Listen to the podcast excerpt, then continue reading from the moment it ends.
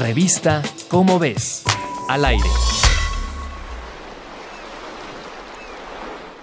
Las playas del Caribe enfrentan una amenaza que podría poner en riesgo el turismo, los ecosistemas y la salud de quienes viven en la región.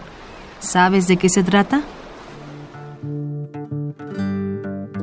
El sargazo es un tipo de macroalgas pelágicas flotantes que comenzó a llegar a las costas del sureste mexicano desde 2011. En 2018, sin embargo, la cantidad aumentó. Llegaron 500 toneladas por día. Los gobiernos locales y los industriales hoteleros organizaron cuadrillas de trabajadores para recogerlo.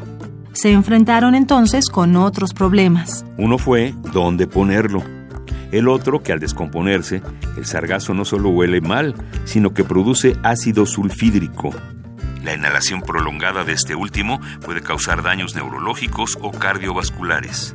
La investigadora Brigitta Ine van Tussenbrück del Instituto de Ciencias del Mar y Limnología de la UNAM hizo la siguiente advertencia. A partir del análisis de imágenes satelitales, se estima que en 2019 llegará un volumen idéntico o mayor al de 2018. Se esperan entre 250.000 y 500.000 toneladas.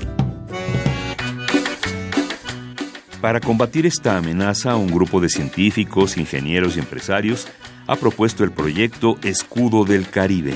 Primero se modelará la dinámica de desplazamiento de las manchas de sargazo.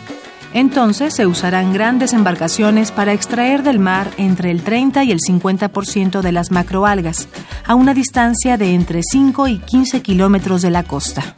Embarcaciones más pequeñas recogerán el sargazo en aguas poco profundas.